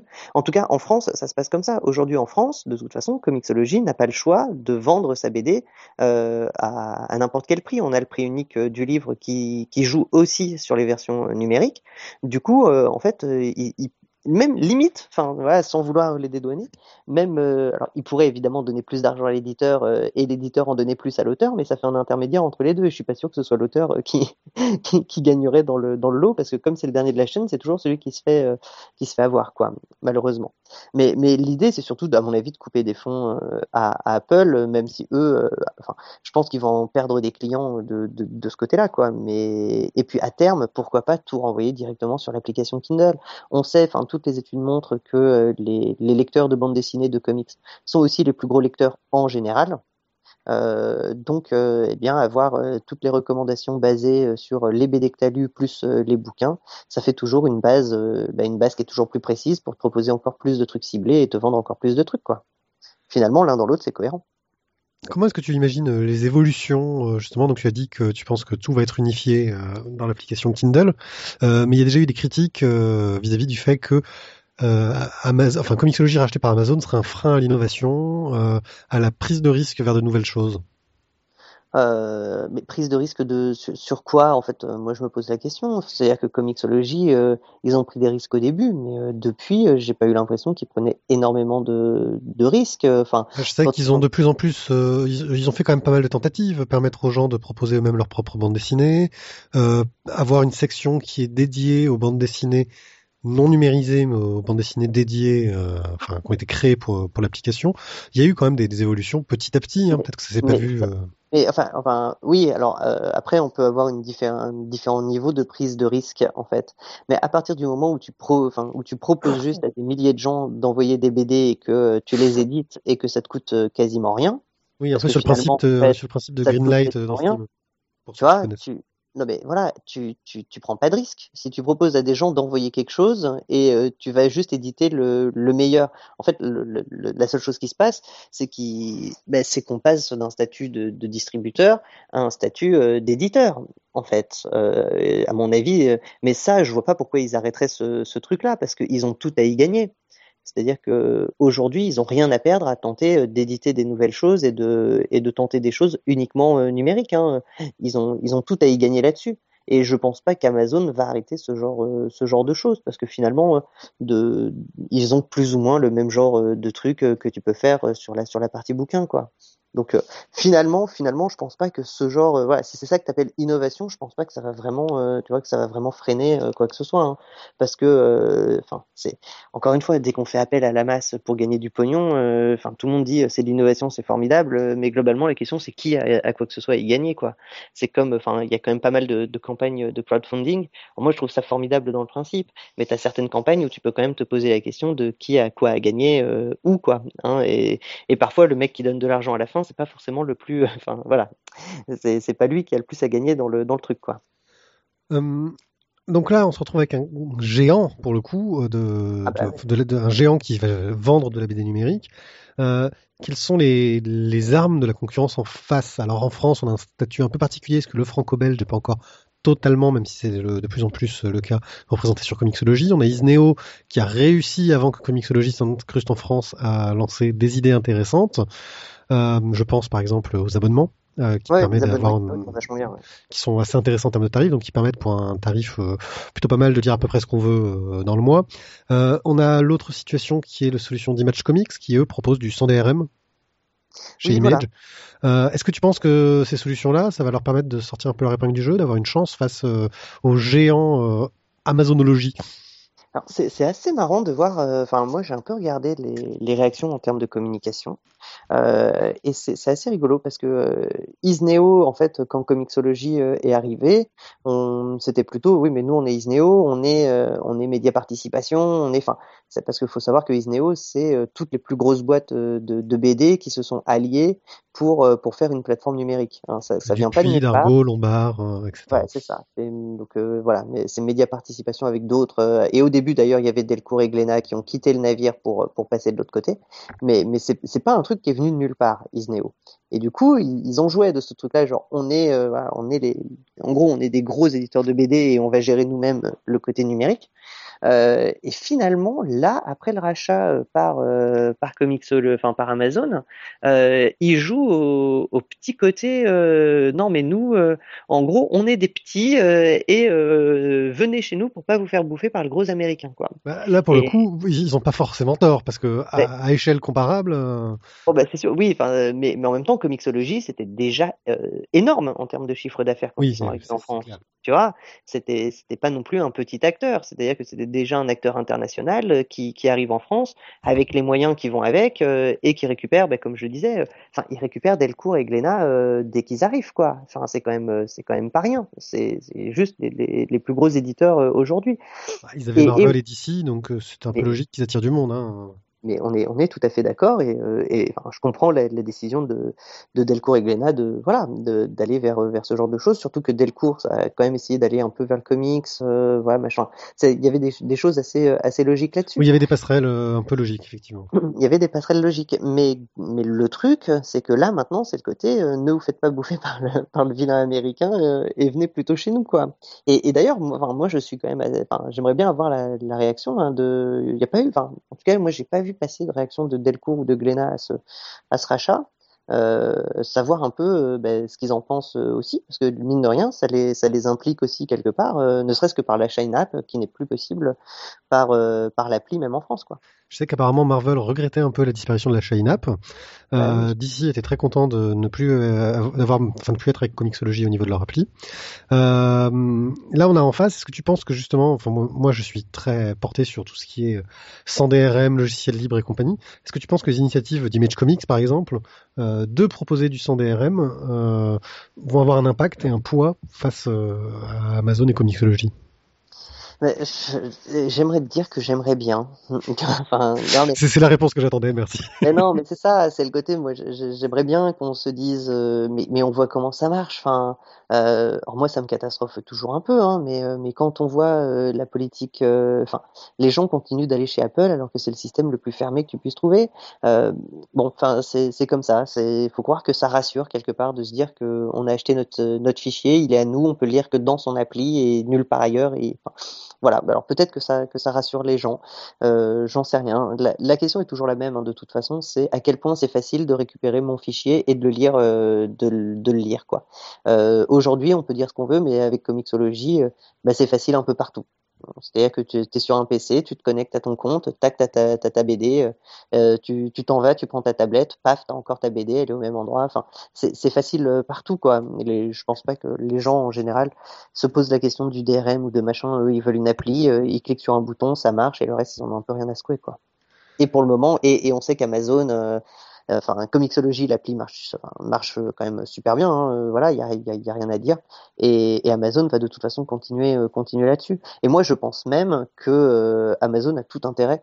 Euh, je discutais avec euh, Encher sur Twitter qui disait que oui il y a, y a, de grandes possibilités qu'à terme certains auteurs passent en direct du coup par Comixology sans passer par la case éditeur quoi. Oui, après en espérant se faire un nom qui va les faire euh, fonctionner. Oui, euh, pour revenir sur le, pour revenir sur le modèle de, image, euh, je voulais juste signaler qu'en ce moment, il y a The Humble Image Bundle. Donc vous allez sur euh, humblebundle.com qui permet, alors c'est de la VO, mais ça peut être intéressant. Vous payez le prix que vous voulez pour avoir euh, 4 comics plutôt pas mal. Et si vous dépassez certains seuils, ça va vous permettre de vous offrir d'autres euh, albums. Euh, et franchement, bah, je trouve le principe intéressant, surtout que c'est du sans DRM et que vous, vous pouvez, bah, en gros, vous avez les fichiers, vous en faites ce que vous voulez, vous les copiez, vous les gravez, vous les passez à votre petit frère, enfin voilà. Eh oui, ça c'est vachement mieux. Hein. Parce qu'avec Comixology ou même Isneo, hein, de toute façon c'est la même. Bah, pour prêter à quelqu'un, t'es forcé de prêter ta tablette avec la, la et grâce à ça, les fichiers sont à vous et en plus, vous donnez des sous au Comic Book Legal Defense Fund, qui est une bonne œuvre pour les gens qui font de la BD et qui, par exemple, euh, euh, permet d'aider de, des auteurs qui se sont fait piquer par de grosses entreprises leurs personnages, d'essayer de gagner des sous quand même avec. Ah oui. Voilà. Euh, je pense qu'on a à peu près fait le tour. Est-ce que tu as quelque chose à rajouter sur ce sujet? Bah non, non, non. Euh, reste à voir un peu comment comment ça va évoluer euh, tout ça, mais c'est quand même un gros coup. Hein. Enfin voilà. Mais oui, oui, comment ça va évoluer. Oui, oui, on va voir. Euh, je pense que j'espère qu'on aura quelqu'un qui nous fera une numérologie euh, comme celle de Xavier euh, Guibert qui sera aussi mais sur le web tu vois quelque chose d'un peu plus d'un peu poussé dans ce sens là ouais, euh... aucune info sur le web. Ouais c'est dur regarde, hein, choper les infos. Non mais regarde là tu vois juste chercher le prix auquel euh, ça a été racheté c'est impossible. Tu vas enfin euh, t'essayes d'avoir les les comptes ou les machins de sociétés comme Isneo tu trouves que dalle. Euh, voilà. Enfin moi je suis allé voir hein, quand même. Enfin voilà. Ouais, oui. un petit peu. Et c'est et c'est super compliqué quoi. Il y, a, y a personne enfin voilà, parce que euh, comme on ne sait pas trop comment ça va marcher, euh, ce que les ce que les investisseurs attendent ou tout ça, on reste un peu opaque euh, sur ce genre de choses, quoi. Et, et c'est dommage parce que finalement, euh, voilà, c'est dommage. Mais, mais j'aimerais bien moi euh, avoir le temps, voilà, de, de creuser de creuser tout ça, mais mais c'est compliqué d'avoir certaines infos, quoi. Ok, bah merci beaucoup à toi. Euh, je rappelle aux gens qui sont intéressés euh, pour débattre euh, du sujet avec toi ou échanger des cartes dans Hearthstone euh, que sur Twitter tu es Merton underscore FR. C'est ça. Euh, et que donc euh, c'est le meilleur endroit, je crois, pour t'entendre parce que les Merton fait sa bulle, j'ai l'impression que c'est mort. Hein. Oui, non, non, mais là j'ai plus le temps. Et puis, euh, et puis mon réalisateur est parti surtout. Il est parti à Angers maintenant. Alors, du le coup, salaud. Un peu compliqué. Là, oui, effectivement. Ok, bah merci à toi et donc j'espère qu'on te retrouvera très bientôt et sans doute, aussi. je pense, en septembre. Oh, ciao, ciao. À bientôt, ciao. N'oubliez pas que vous pouvez participer vous aussi aux cartes blanches si vous avez quelque chose d'intéressant à dire sur la bande dessinée, si vous avez un coup de cœur, quelque chose qui vous a plu. Euh, N'hésitez pas à nous contacter, passez principalement euh, par Twitter ou directement par mon mail one.a.pied.gmail.com parce qu'actuellement mon formulaire de mail déconne euh, sur le site et c'est vraiment pas cool. Donc voilà, et bah on va pouvoir continuer. Blotch Page L'instant culturel du One A Club. Le Stabilo. Stabilo est une marque déposée de feutres et de surligneurs de la société Schwann Stabilo Schwannhauser GmbH Co. Vous apprécierez la prononciation. Bravo. Un stabilo désigne également, dans le langage courant, un surligneur, par référence au Stabilo Boss proposé par la marque. Stabilo propose une gamme variée et riche, mais la gamme la plus connue reste la gamme surlignage, dont le fameux Stabilo Boss original. Devenu un produit de référence, le Stabilo Boss fut l'un des premiers instruments à pouvoir surligner du texte grâce à une encre fluorescente. Depuis 1971, plus d'un milliard de Stabilo Boss ont été vendus dans le monde, soit environ un par seconde pendant plus de 30 ans. Ce qui est super étonnant parce que mes, élèves en en ont l'ont jamais. Pourtant, ils en achètent un début d'année. Parce qu'il le mâche. C'est ça. L'utilisation du mot boss relève du type de public visé par le produit. Seuls les gens s'appelant Hugo peuvent l'acheter. S'adressant en priorité à des personnes devant lire beaucoup de documents en peu de temps, la marque visait principalement le patron d'entreprise, d'où le terme boss signifiant chef en anglais. Et pas du tout boss euh, en français. Parce que sinon ce serait pas drôle. Mm. La marque Stabilo est aussi à l'origine d'une polémique grâce à la nouvelle gamme qu'ils ont voulu proposer, qui montrait qu'il y avait des stylos pour surligner pour les filles, car bien entendu, les filles ne peuvent pas être des boss. C'est très connu. Suite à cet instant culturel polémique, nous allons pouvoir enfin rentrer dans le vif du sujet. Euh, pour avoir vu un reportage sur le Stabilo à l'époque, il me semble aussi qu'il disait que le boss c'était parce que euh, les, les mecs de la com avaient dit que c'était le boss qui montrait ce qui était important. On va en parler du boss. On va parler du boss de Quai d'Orsay. Du boss du Quai d'Orsay, ouais. Monsieur Taillard de Worms. Ouais. En vous parlant d'une bande dessinée pavée parce que c'est un intégral. Blanf. Une intégrale d'ailleurs. Il me semble que c'est ça comme ça qu'on dit. C'est la même. par Lanzac et Blin. Quai d'Orsay nous raconte euh, les histoires d'un jeune homme, Abel, euh, non pas Abel Lanzac, c'est Abel Lanzac c'est l'auteur, euh, j'ai oublié le nom de- du jeune, Arthur Vlaminck, euh, qui en gros va avoir un petit boulot pour euh, travailler au Quai d'Orsay pour le ministre Taillard de Worms. Et son travail, ça va être de s'occuper du langage. Et le langage, c'est super important, car c'est ce qui est dit. Et donc ce qui jeune reste. et c'est ce qui reste. Car le langage, en diplomatie, est souvent écrit. Et les écrits restent. Les, les paroles s'envolent, euh, les, les écrits restent. On- Comme maintenant on enregistre aussi les paroles, elles s'envolent plus tant que ça. C'est vrai. Donc, euh, et on va suivre un peu ce jeune homme qui découvre un univers complètement hallucinant, avec un chef qui a l'air complètement halluciné, mais d'un charisme fou. Et on va voir surtout comment est-ce qu'il doit s'en sortir dans les méandres du quai d'Orsay, où quand on te fait un coup, un coup de pute, c'est pour te montrer qu'on t'aime. Quand on te, Non, on te fait l'amour. On pas te fait l'amour, ouais. On te fait l'amour. Non, mais quand il te fait un coup de pute, il te fait l'amour. Et il faudra que tu lui fasses l'amour après. Euh, que il tourne dans tous les sens, que quand on suit le ministre, tout le monde va être le plus près possible du ministre, parce qu'il faut être près du ministre, que personne ne sait ce qu'il doit faire, que le ministre va te dire écris-moi ça, et que le lendemain il va dire mais c'est de la merde, c'est pas ça que je t'ai demandé, je voulais ça, et il va te demander autre chose. Euh, Il le fait exprès. C'était un petit intermède du trompettiste bulgare euh, Oleg Kristatuk. Oleg Kristatuk. Ouais. Ça sera notre HS. Oleg Kristatuk. tu nous en parleras plus longuement. C'était le deuxième mouvement de la quatrième symphonie.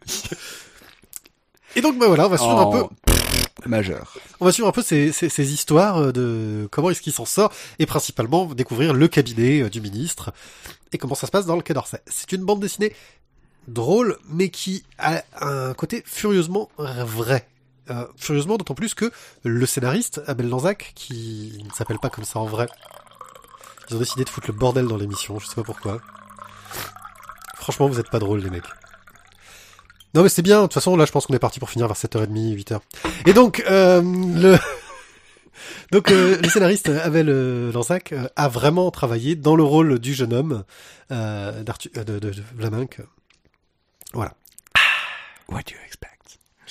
Nothing else but you. Ils veulent faire la blague depuis tout à l'heure, je sais pas pourquoi.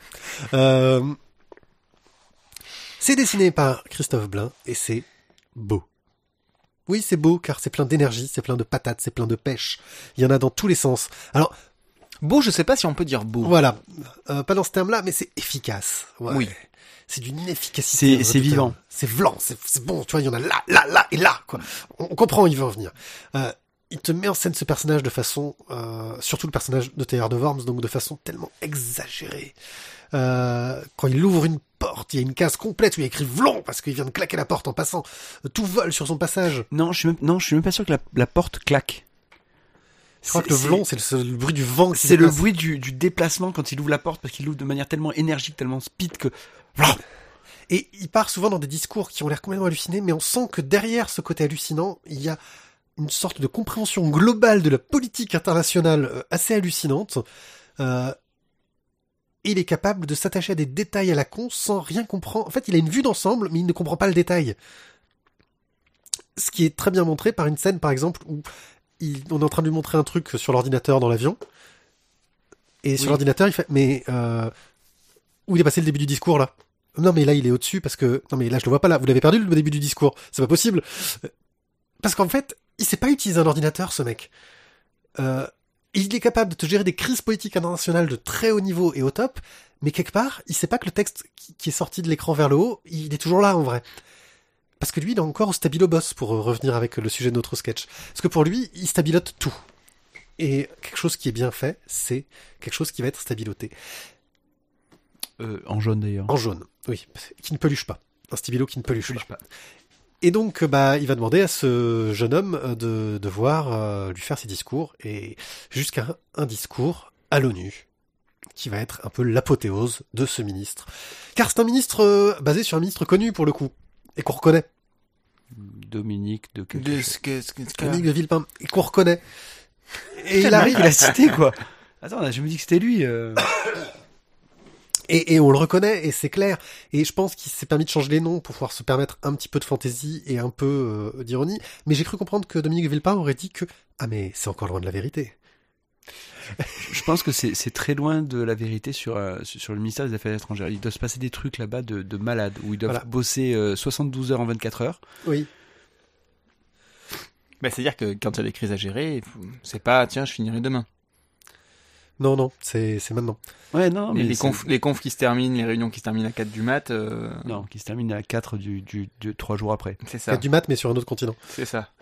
Mais euh, il te montre même euh, le ministre en vacances qui arrive pas à faire autre chose que de faire son ses discours au club Med. Au discours au Club Med. Il fait les discours au club Med pour expliquer aux gens la politique internationale. Et qu'il y en a un qui a osé ouvrir sa gueule, et là, et là, ça a été le drame. Voilà. Et donc, comme il est au Club Med et que d'un coup il a eu une idée en discutant au Club Med, il appelle ses collègues euh, à l'autre bout euh, euh, à 4 heures du mat chez eux pour leur dire ah j'ai une idée, faudrait que vous mettiez ça comme élément dans le prochain discours. Oui oui, il est comme ça. Euh, et je pense que c'est pas exagéré, mais quelque part c'est des gens qui gèrent des crises tellement de haut niveau en fait euh, que qu'il faut peut-être être un peu barré pour s'en occuper. Bon, j'ai beaucoup parlé, mais donc au niveau du scénario, Thio, Euh, c'est très, très, très, très dense à lire. c'est vrai Sans que parler du scénario, avant, avant ça, c'est très dense à lire. Euh, Il y a beaucoup de textes. Euh, les discours de, de Tailleur de Worms sont, sont des fois indigestes. Oui. Sont, sont parfois, voire tout le temps indigestes. Et, et, et même, on va dire, euh, malgré la densité des textes, il y a un dynamisme. Il y a, y a une, toujours une impression d'être pressé. Euh, moi, j'ai eu moi, quand je l'ai lu, j'ai vraiment eu l'impression de me dire, il faut, il faut que je le lise à toute vitesse. alors il c'est faut pas que vraiment un truc d'action. hein. Oui, mais- côté, tu es un peu en apnée, quoi. C'est ça, il, il faut, il faut le lire vite parce que ben, ben, c'est le rythme de, de, cette, de, de, de, de la bande dessinée. Même si pourtant tu as des monologues, des monologues, et il, il faut aller vite. Tout se passe vite, tout se passe dans l'action, tout se passe. T'as pas de réflexion, quoi. Les seuls moments où t'as de la réflexion, c'est finalement quand lui est tout seul au ministère et, et qu'il a- qu'il est mal rasé, que ça je suppose, ça fait trois jours qu'il a- qu'il qu'il bosse et qu'il est pas sorti de, de, de son bureau. Il fume dans son bureau d'ailleurs. Il fume dans son bureau. et oui, il y a aussi le passage, je crois excellent, c'était la sonnerie de son Oui, portable. Il a une sonnerie de portable, que c'est du, c'est du Metallica. Le gars, il bosse au ministère. euh, Et sa sonnerie de portable, c'est du Metallica. À chaque fois qu'il sonne, c'est à donf, tu vois. Et Et donc, il, il fait, a trop la et- honte. et il fait du air guitare et tout. Voilà. Parce qu'il se rend compte avec un collègue qu'il aimait pas trop, que son collègue aussi est fan de Metallica. Mais tu t'attends pas à trouver des fans de Metallica au Quai d'Orsay. Euh, moi, Bah, il y en a. bah oui. Euh, et donc ouais, le scénario, moi j'ai trouvé ça assez euh, assez palpit- palpitant dans le sens où euh, on, ça, ça, ça, ça, ça nous montre un côté que moi j'ai toujours eu la curiosité d'aller voir en fait de qu'est-ce qui se passe derrière une crise internationale. Qu'est-ce qui se passe dans le bureau du, du ministre quand justement il se passe telle telle et telle chose? Qui c'est qui va rentrer en compte?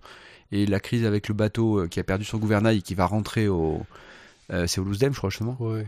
Enfin, Je sais c'est plus là quel que c'est- pays, et enfin bon, c'est et- l'Irak, hein, en gros, hein, Et globalement. donc du coup qui va rentrer dans les eaux internationales dans deux heures et il faut qu'ils arrivent à résoudre ça avec le ministère donc euh, euh, de, avec l'armée de terre, avec euh, les affaires étrangères, pff, avec le premier ministre qui veut récupérer ça. Oui, parce qu'en gros, si le bateau euh, rentre, euh, enfin, le, le, le la guerre. militaire rentre, mais s'il rentre dans les eaux là-bas, c'est parce qu'il a un problème de gouvernail. Sauf que ça sera une déclaration de guerre pour l'autre pays, quoi. Oh merde. Donc euh, il faut qu'il gère ça. Et là, c'est et là tu suis le chef de cabinet euh, qui, sans faire moment, il dit je ne veux voir personne, même pas le ministre. Laissez-moi une heure. Et pendant une heure, il essaye de ne voir personne. Et il rame. Il Parce rame. que tout le monde vient le voir. Tout le monde a un truc à lui demander. Sa secrétaire fait même exprès, quand le ministre vient la voir, de faire tomber plein de papiers devant le ministre pour que le ministre l'aide à ramasser pour qu'elle gagne du temps. voilà. Euh, Alors je pense aussi que ce côté un- peut-être indigeste, c'est le fait qu'on ait une intégrale. Normalement, c'est trois tomes.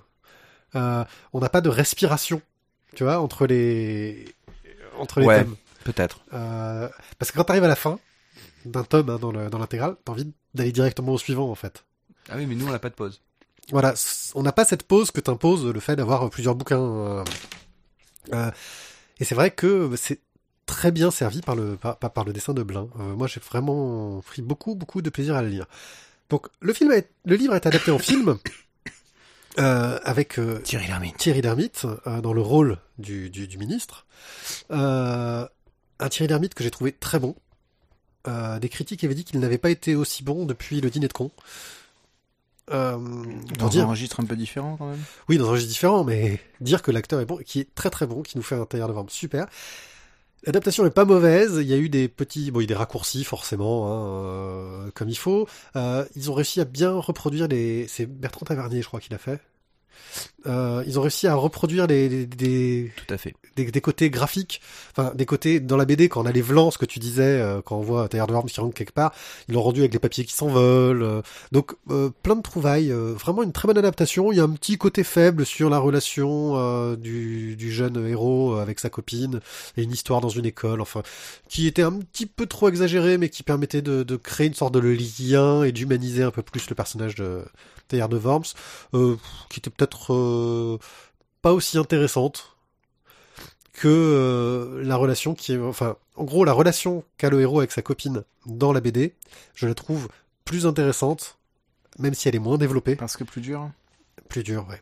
Même si elle est moins développée que la relation qu'il a avec sa copine dans le film, où elle, elle est instite et tu comprends, euh, ils veulent virer un petit jeune immigré, euh, machin chose, et que donc, oh, ça se résout comme par miracle parce qu'il en a vaguement parlé au ministre. Bon, en gros, c'est ça. euh, je vous ai spoilé euh, un bout du film, mais c'est un bout du film qui a aucun intérêt. Mhm. Donc, euh, alors que dans le, dans, le- dans, alors que dans la BD, c'est plutôt, hey, hey, ma copine est étudiante, euh, on- je suis en conférence euh, aux États-Unis, elle aussi, elle est aux États-Unis en ce moment-là, et j'essaie de la faire passer en douce dans le, comment, dans l'hôtel pour qu'on se passe une soirée tranquille. Tu vois l'approche, c'est pas la même. Mm, mm, mm. Voilà. Donc, euh, bref, euh, une très très bonne BD que l'on vous recommande, mais qui est plus à dévorer par essayer de, de vous faire des pauses pour souffler un petit peu parce que c'est c'est épuisant. Clairement. C'est pour qui, au fait? Eh bien, bah, pour tous les curieux de la diplomatie, Pour tous les futurs ministres. Putain, Dieu sait qu'il y en a, alors. Euh, moi, je dirais pour ceux qui aiment la mythologie. le Minotaure. Le Minotaure. Le Minotaure a de l'importance dans l'histoire, effectivement. Et euh, c'est les dialogues de euh, qui citent énormément. Putain, c'est dans chaque euh, début de tome, euh, chapitre. Euh, Platon. oui, c'est Platon qui cite. Platon, je crois. Non, je dis ça, je dis ça de mémoire, mais je crois bien que c'est Platon. C'est pas Euclide ou Héraclite ou un truc comme ça. C'est Héraclite. Héraclite. L'arcalite. Voilà. Je- Non. Pense qu'on peut passer. Héraldite. Héraldique. Non, mais Héraldite, c'était pas une colle? Non, c'était Haraldite. Haraldite. Haraldite. Ah bah, j'étais pas loin avec Har- Har- Haraldite, ta mère, c'est connu. Haraldite. Online. Et là, je me jette sur mon programme parce que je ne sais plus de quoi j'ai décidé de parler dans ce online. Pourtant, c'est un truc vachement bien, euh, mais vraiment vachement, vachement bien. De Lunar euh, Lunar Baboon. Baboon. Euh, à- www.lunarbaboon.com. Lunar Baboon est une bande dessinée d'un gars qui raconte sa vie de tous les jours euh, avec Baboon. son avec avec son gosse dans des dessins bah, très lunaires justement, tout dans les arrondis et où on voit un peu comment se passe sa vie quotidienne euh, et les mésaventures qu'il a avec ses gamins. Euh, Il y a un petit côté qui m'a fait penser euh, au guide de Lille, le journal le guide du mauvais père. Euh, C'est drôle, c'est plein de références un peu geek, c'est léger. En fait, j'ai pas grand chose à dire dessus, mais j'ai passé un très bon moment à le lire. C'est pour ça que je tenais à vous le recommander. Donc, euh, Lunar Baboon sur lunarbaboon.com. Allez y jeter un œil. Franchement, c'est plutôt fun. Et comme là, pour le coup, Thio est en train de y jeter un œil. Et qu'est-ce que t'en penses, Thio? Euh, drôle. Drôle. Ah, c'est en anglais, je précise. Ouais, non, j'ai bien aimé le, le, le câlin. Ils, ils ont l'âge parfait pour Oui. les câlins, mais ils ont pas la bonne taille. Voilà. Et quand ils ont la bonne taille, ils, Ils ont plus le ils ont plus l'âge pour les câlins. les enfants. Voilà. Donc c'est intéressant, ça montre un peu cette relation entre le père et, et ses enfants. Et puis parfois ça part dans des délires euh, complètement geeks. euh, voilà. Lunar Baboon sur lunarbaboon.com. Et là j'ai pas le bon jingle en réserve parce que je suis une bille. HS. Non, c'est pas ça. C'est c'est quoi c'est c'est- Hors série. Ah oui, en spécial hors série, en hors euh, du suite du coup. sujet. Ah, c'était hors sujet? Oui, c'est c'est hors sujet. C'est hors sujet. Oui, ah bah c'est écoute, on était bien, on était bien HS. Mais nous, on a fait un geste. on était hors service. voilà. Alors mes amis hors service, de quoi allons-nous parler on Ah va bah, parler d'Axolot, Euh, une source d'étonnement. Axolot. Mais qu'est-ce que donc un axolot Alors un axolot. Oh là, c'est un truc moche. Ah, c'est Non, c'est truc- mignon. Ah non, Euh, c'est moche. Alors non. Ça euh, dépend. Alors, le- Ça dépend pas. donc alors le dessin sur le site d'Axolot est mignon. c'est ça. Le vrai Axolot est pas très mignon quand même. Je trouve que c'est mignon, mais bon. non, mais c'est comme les dessins de Saint-Bernard. C'est mignon un Saint-Bernard en dessin. Un- en vrai, un Saint-Bernard, c'est pas mignon du tout. T'as un truc contre les Saint-Bernard? Pourquoi t'as- pas les Saint-Bernard? On voit j'aime beaucoup les tonneaux des Saint-Bernard. Après, le côté, euh, j'ai les, j'ai les yeux qui tombent et on voit le truc rouge, j'ai la babine qui, qui tombe en permanence et de la bave au bout, c'est moins mignon. C'est pas ça qu'on te montre dans les dessins de trucs mignons. Non mais c'est Bon, quoi super qu'il en soit, mignon, euh, un l'axolot- Saint-Bernard, tu le prends et tout, ça te chauffe les pieds, ça peut même te chauffer la jambe entière, c'est un truc. Euh, est une oui, créature étrange qui vit à l'état euh, larvaire, à l'état naturel, mais que dès qu'on la sort euh, de l'eau, euh, elle prend sa forme très moche, là, pour le coup, euh, de Euh, sorte de reptile. Ouais, qui est à la fois hermaphrodite et euh, qui se reproduit de manière sexuée et asexuée. Et il y a des bon, branchies externes aussi. C'est ça. Euh, Elle a des donc ça fait bizarre, euh, sur la tête. Et quand on coupe un truc, ça repousse. Voilà. Ouais, Euh, grosso modo, en fait, c'est un animal qui a plein de capacités qui, qui, je pense, contredisent totalement Darwin. C'est un truc de fou. C'est comme un super guerrier, mais qui aurait oublié son cerveau. Et c'est une source d'étonnement. C'est ça, Comme exactement. toutes les sources d'étonnement auxquelles va s'intéresser Patrick Beau, qui gère ce site. Et qu'est-ce qu'il Euh, raconte Alors donc il y a d'abord le site qui euh, qui chronique bah, bah, différentes sources d'étonnement. Euh, Qu'est-ce qui pourrait être bizarre par exemple? Les euh, les casse-têtes pour euh, pour votre cerveau, euh, les euh, les fois où votre cerveau va faire faire croire un truc alors que c'est faux. euh, des endroits étranges, des endroits bizarres. Et en plus donc de ce du site Axolot, ils se sont mis à faire une euh, des vidéos sur YouTube. Alors pour l'instant il y en a six. Euh, Tout aussi bien les unes que les autres. tout aussi, non, pas bien. Génial, les unes que les autres. Euh, où ils vont traiter par exemple les, les savants fous qui se sont sacrifiés pour la science, les mecs qui ont, se sont fait eux-mêmes des expériences sur eux, des trucs atroces. Genre Bruce Banner. Euh, genre, genre se brûler les testicules avec de l'électricité. Et, et c'était pas, euh, Mais déjà, d'où vient l'idée? et c'était pas euh, Jack Bauer quoi qui faisait ça. Oui. Euh, là, la dernière émission, c'était les cabinets de curiosité, donc qui sont un phénomène qui est au cours du 18e, où Oui, chacun va avoir euh, la boîte à étrangeté chez lui, quoi. Tout ce qui est un peu bizarre, étrange, euh, pour montrer en société, pour dire, Eh, regardez, moi j'ai la, j'ai, la, j'ai la plus, le plus gros œuf d'autruche. Et donc il s'amusait à essayer de trouver des objets euh, qui pour le coup étaient étranges et qu'on pouvait trouver dans ce genre de cabinet euh, particulier. L'île la plus étrange aussi. Oui, ah les îles. Euh, l'île, l'île, l'île des, des serpents, euh, l'île, L'île aux poupées. l'île aux poupées, l'île au Japon aussi, euh, qui appartenait à Mitsubishi et, qui est dans le James Bond le dernier. Voilà. Euh, enfin voilà, plein de plein de curiosités scientifiques, euh, géographiques, euh, pff, historiques. C'est- un grand méli-mélo, un grand un grand medley de plein de choses et c'est absolument fantastique. Moi je me régale. Euh, et, et le seul souci, le seul et unique souci, c'est que il n'y en a pas assez et que ça ressort. Il n'y en a pas de nouveau aussi. Et donc, euh, bah, il y en a pas de nouveau, mais il en sort régulièrement. Qu'est-ce qui se passe, Isaac Je viens de lire un truc qui L'opération chaton acoustique. L'opération chaton acoustique. Oui, c'était, c'était, c'est un très bon épisode de l'opération C'est- le c'est juste magique. Oui, oui, non, mais- C'est juste magique. Oui, oui. Euh, donc plein de trucs magiques. Euh, il faut savoir qu'il a aussi un compte Twitter sur lequel il envoie des images euh, et c'est étrange de temps en temps. Euh, Euh, Oui, mais si vous suivez tout, ça vous fait un petit peu d'infos tous les jours. qu'il a sorti un livre, euh, recueil de Axolot, ses... le livre. Voilà, Ouais. illustré par plein de gens très bien. Dont des auteurs de BD, hein, voilà, qu'il est en train actuellement d'écrire, euh, enfin de travailler sur une adaptation de ce livre en bande dessinée, avec des gens comme Boulet, Marion Montaigne, euh, Aka, le jour où il rendra ses planches. Vous pouvez en apprendre d'ailleurs un peu plus en écoutant le fantastique podcast Les invités de mes invités sont mes invités, qui est euh, mené par Navo, que vous connaissez sans doute parce qu'il a fait la bande pas dessinée et bref. Donc euh, un gars qui a su bien s'en tirer dans la vie. Euh, et donc voilà, donc Axolot, moi je, je suis fan, je, je trouve ça génial et j'ai hâte de voir cette euh, BD. Parce que ça peut être euh, bien, on en reparlera sans doute. Moi, j'attends aussi la suite d'une nouvelle émission. Enfin, plein d'autres trucs, quoi. Il faut, il faut, il faut en faire davantage. Oui, il faut en faire plus. Je crois que nous avons fini cet épisode. Il semblerait. Ce fut laborieux car nous avons fait plein de pauses, on a dit plein de conneries, mais vous ne les avez pas entendues toutes.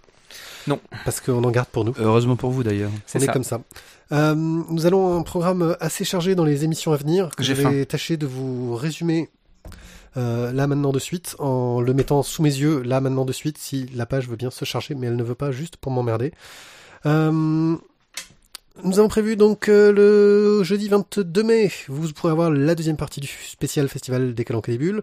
Le 29 mai, nous arrivons avec le One A Club 98. Le 12 juin, nous revenons pour un live qui sera le One A Club 99. Et ensuite, le 26 juin, on vous proposera un hors-série enregistré au Festival des Calanques et des Bulles avec pour invité Florent Chavoué.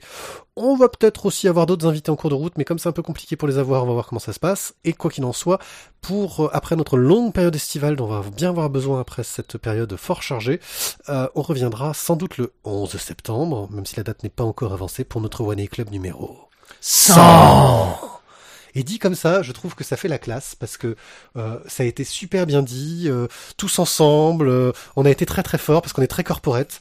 On est vraiment des gens euh, qui méritent d'être écoutés. Euh, Euh, corporate, corporate, il y en a qui ont bouffé tout seul un jour. hein. C'est vrai. Euh, et donc, bah, quoi qu'il en soit, évitez de d'essayer de m'envoyer des mails par le blog parce que ça toi, déconne en ce moment. Il faut que je règle ça. Mais vous pouvez quand même aller voir sur lavoidesbulles.fr. Il y aura tous mes contacts pour me retrouver sur Twitter, sur Facebook et sur Google+, où je poste euh, Mais jamais il s'arrête, certaines lui. choses. Euh, On a dit que c'était la fin, Pierrick. et Arrête. puis, bah là, après avoir fait cette pub, je voulais vous raconter. Il m'est arrivé un truc l'autre jour, c'était super rigolo. Ok, ouais. Et puis Allez. en fait, euh, Ah ciao oui. ciao Au revoir T'as parlé tout chauffe ou quoi?